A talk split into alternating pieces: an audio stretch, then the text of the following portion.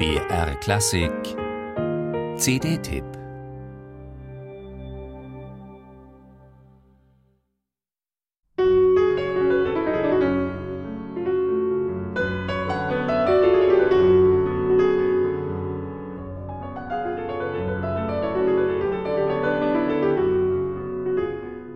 Als Mischung aus den verstaubten Archiven Chopins und der Sonne van Goghs beschrieb der russische Schriftsteller Boris Pasternak einmal die Musik seines Landsmanns Alexander Skriabin.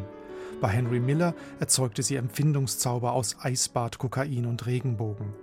Die suggestive, geradezu körperliche Reizwirkung der Tonsprache Skriabins, die zwischen träumerischer Sehnsucht und rauschhaften Ausbrüchen schwankt, stellt für Pianisten eine besondere, technische wie musikalische Herausforderung dar.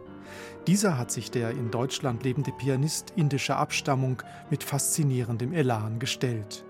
Perves Modis Skriabin-Spiel bewegt nicht nur durch leidenschaftliche Emotionalität und extreme Kontraste, es besticht auch durch die fein abgestuften Phrasierungen und Klangfarben.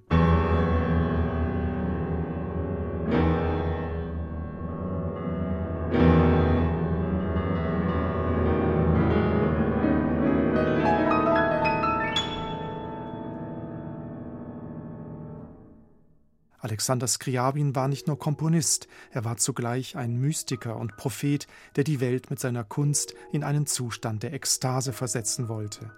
Auch die einsätzige fünfte Klaviersonate korrespondiert musikalisch mit seiner Ekstasevision. Sie entstand 1907, also zur gleichen Zeit wie Skriabins Dichtung Le Poème de l'Extase, aus der er ihr folgende Zeilen voranstellte. Ich rufe euch zum Leben, ihr geheimnisvollen Kräfte versunken in den dunklen Tiefen des Schöpfergeistes, ihr ängstlichen Schatten des Lebens, euch bringe ich Kühnheit.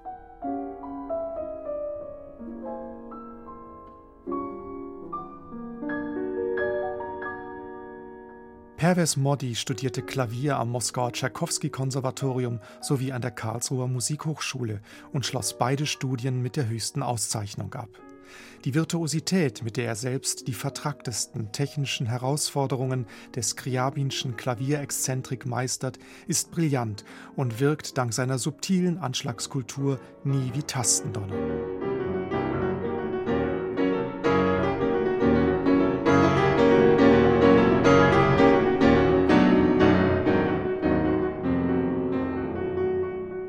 Als Tanz der Gefallenen bezeichnete Scriabin sein spätes Klavierpoem Flamme sombre, dunkle Flammen aus dem Jahr 1914. Während die beiden ersten Motive dieses Klavierpoems im Charakter stockend sind und nicht voranzukommen scheinen, haben die drei darauffolgenden einen beschleunigten, zum Teil tänzerischen Gestus.